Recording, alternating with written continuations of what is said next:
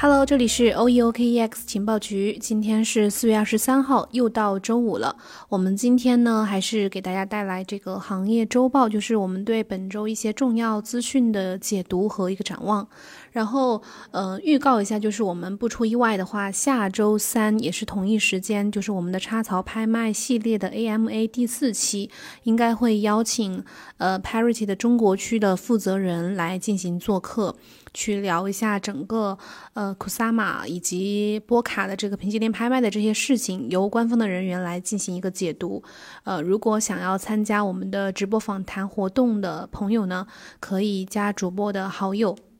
幺七八零幺五七五八七四来直接报名就可以了。好，那我们接下来就直接来回顾一下这一周的一些重要的行业资讯以及一些动向。呃，首先就还是这个机构和公司方面的，就是主要还是华尔街那边。呃，首先就是 ARK 基金啊，他们最近在持续的购买 Coinbase 的股票。嗯，Coinbase 在大概呃。一个礼拜以前，呃，在纳斯达克上市了。然后，嗯，Catherine Wood 他旗下的 ARK 基金呢，就在这周的时候多次增持了 Coinbase 的股票，就是 COIN。然后，比如说四月二十一号的时候，他们购买了差不多二十三万六千三百四十八份的股票。差不多价值七千五百八十万美金吧。然后接着另一天二十二号的时候，他们公司又买了差不多二十四万多份的股票，呃，也是七千六百多万美金。所所以到这个目前为止呢，呃，ARK 他们基本上持有了 Coinbase 的总股份的百呃一百万一百五十万股的这个股份。所以截止到目前为止呢，呃，ARK 一共持有 Coinbase 的。持股的总量是一百五十万股，然后我们看到，截止到昨天的收盘价，Coinbase 股票是下跌了百分之三左右的，然后收盘价是三百一十一点九二美金。这个 ARK 基金呢，它是中文名字叫这个方舟投资管理公司。然后之前的话，它是持有大量的 GBTC，呃，就是比特灰度的比特币信托，然后还有特斯拉的股票。但是在最近哈，我们观察到它，呃，这个 ARK 旗下的基金增持了 Coinbase，还有呃美团，呃，包括腾讯和拼多多，还有 SkillZ 这这些公司的股票。然后是对呃，Twitter 和特斯拉还有贝宝的公司的股票是减持了。第二个消息呢，就是加拿大的最大的一家数字资产投资基金公司，呃，三 IQ，他们公司的 CEO 就说，希望通过在迪拜去上市，呃，上市一个这个比特币 ETF 计划，然后通过上市呢，去筹集差不多两亿美金的这个资金。这个三 IQ 它是加拿大算是第一个比特币基金，是呃今年呃去年四月份推出的。它目前的这个管理资产规模差不多超过了十亿美金。另外呢，他们 CEO 其实在前天的时候，呃二十号，呃也是。直接透露啊，说他们公司已经获得了监管部门的批准，就是允许他们的这个比特币基金在纳斯达克迪拜上市，然后这样呢就可以成为中东首个指数加密货币数字资产基金。下一个消息是，也是一个知名的呃交易平台吧，叫 Gemini，就是双子星兄弟创创办的那个交易平台，他们平台呢有嗯推。就是之前有这个加密货币托管服务的，在一九年的时候推出的，呃，他们最近的这个托管的加密货币总量呢，首次就是第一次超过了二百五十亿美元，嗯，从二零二一年初以来，他们的这个托管的加密货币数量呢，就差差不多增加了一倍以上。之前从推出的时候呢，就呃支持挺多种货币的，就是他们这个托管平台是支持比特币、呃 BCH、呃以太坊，然后莱特币、Zcash 等等，呃一十八种差不多加密货币。这个托管量的增加呢，其实也意味着他们，嗯，因为他们是主要对机构级别去提供服务的，所以就意味着说机构的加密货币的资金量正在流入，正在增加。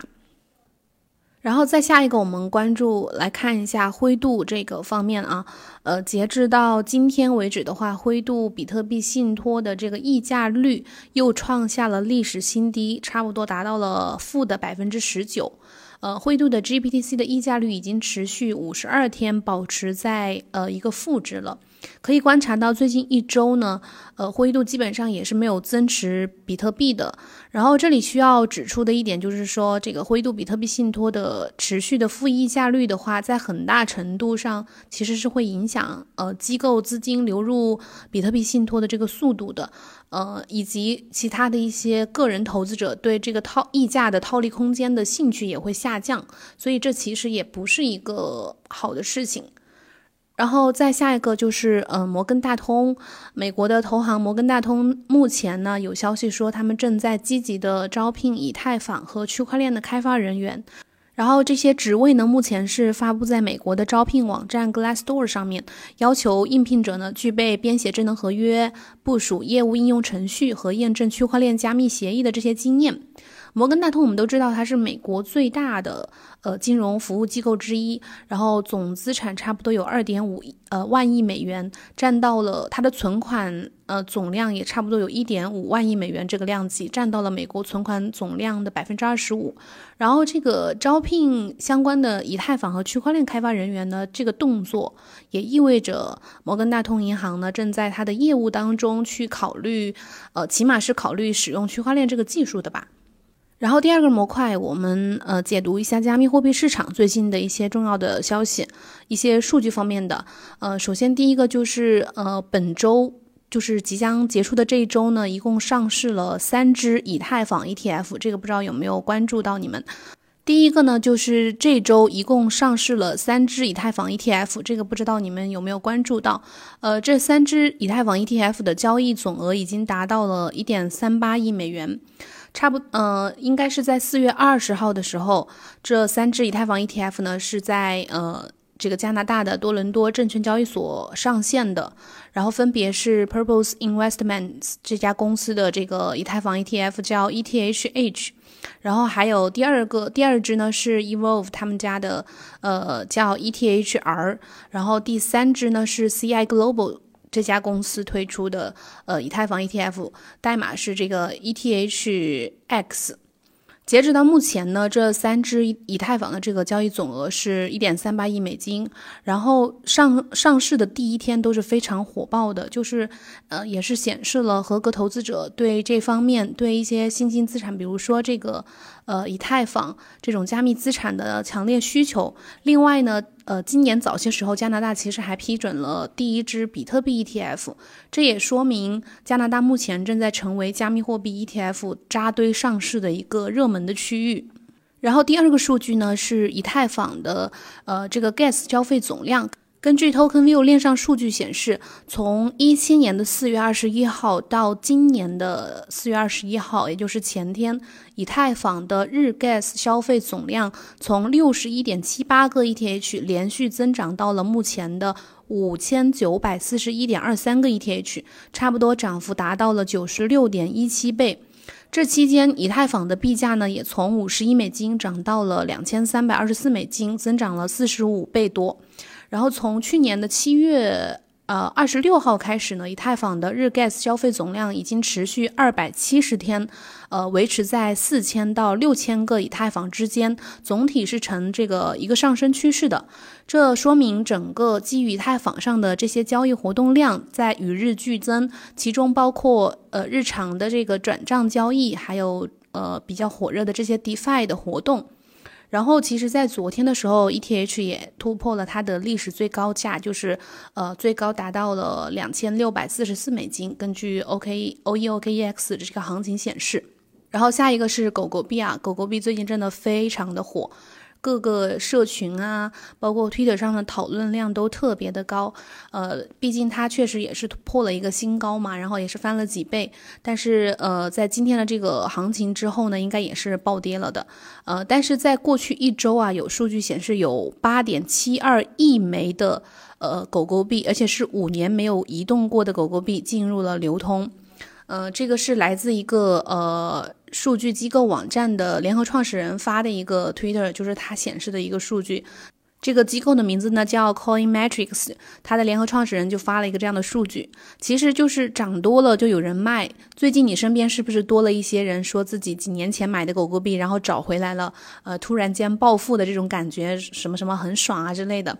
呃，然后有很多，也有很多发财的人。这些几年都没有动的狗狗币，如果突然移动的话，就是来自这些可能忘记了自己很早之前，比如说好几年前自己买过狗狗币的人，他们可能也是币圈呃最后的一波掘金者，就是可能会通过这一波暴富。简单来说，就是三个词：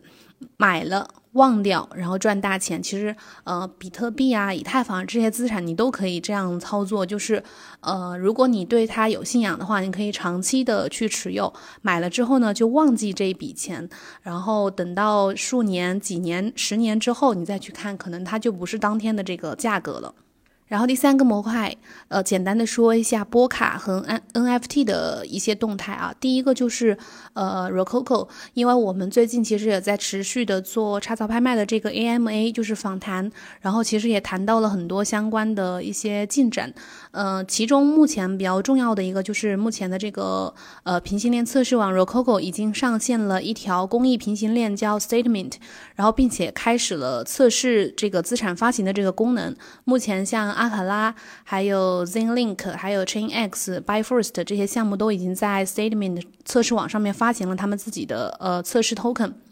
呃，如果我们根据 Gavin 呃之前发布的这个 Kusama 平行链上线的三大阶段的话，目前可以推测啊，就是在呃 XCMP 协议和 Share Chain。和 Statement 的这这两条公益平行链完成之后，才会去开始呃平行链的拍卖。然后目前如果说这个 Statement 测试网已经上线的话，就意味着距离 Kusama 平行链竞拍呢又近了一小步。然后根据我们呃前天访谈的嘉宾，就是 by first 的联合创始人 Lopez 他说的观点的话，呃他预计的是可能呃 Kusama 的平行链竞拍可能会在五月。底那个左右去开启，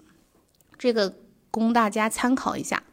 然后第二个数据呢是关于 NFT 的，呃，有最近有数据表明，就是 NFT 市场呢可能已经从顶峰开始下滑，因为这个 nonfungible 点 com 的数据显示，和 NFT 销售相关的几乎所有可以衡量的指标呢都已经在大幅的下降。比如说，在过去一个月当中呢，NFT 的销售频率下降了百分之三十，然后以 NFT 为呃相关的这个销售总额呢，也下降了百分之十五。同期活跃的 NFT 钱包数量也下降了百分之二十四。另外，就是 NFT 的一些购买者的数量也下降了百分之二十四。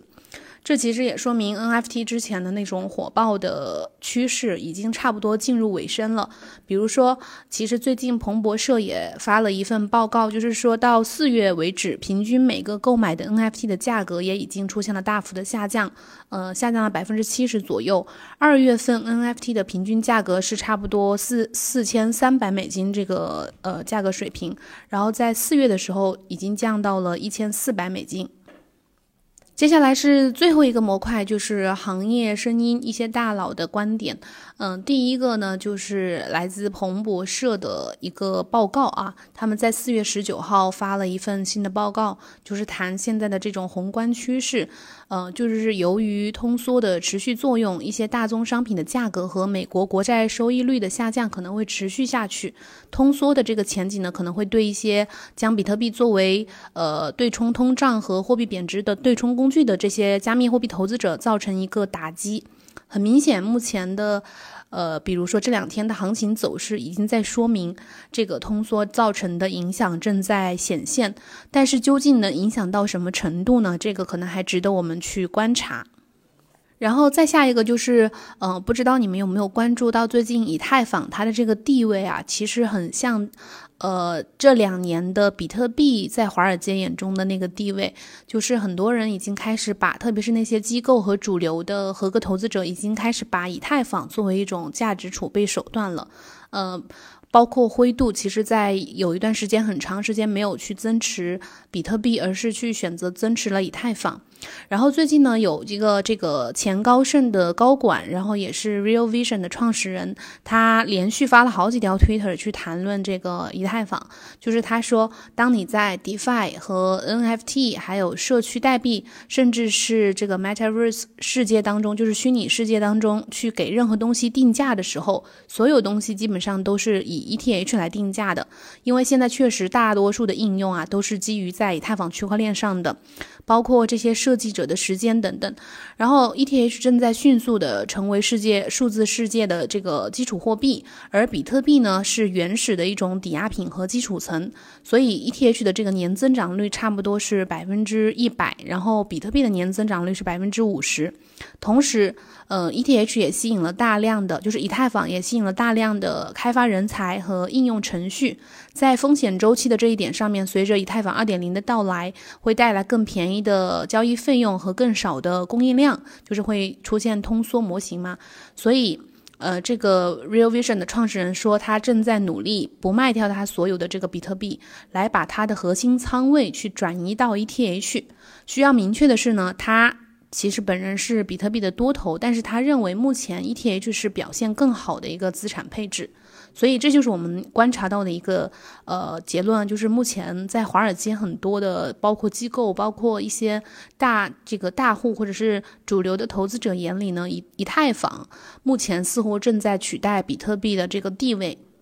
最后一个就是可能有部分朋友会比较关心的，就是比特币 ETF 的这个提案，因为之前有也有粉丝问过，就是什么时候能就是 SEC 美国会推出他们的比特币 ETF，因为确实有差不多可能有七八家或者将近有十十多家公司已经提交过呃比特币 ETF 申请了，但是一直都被美国 SEC 给拒绝了。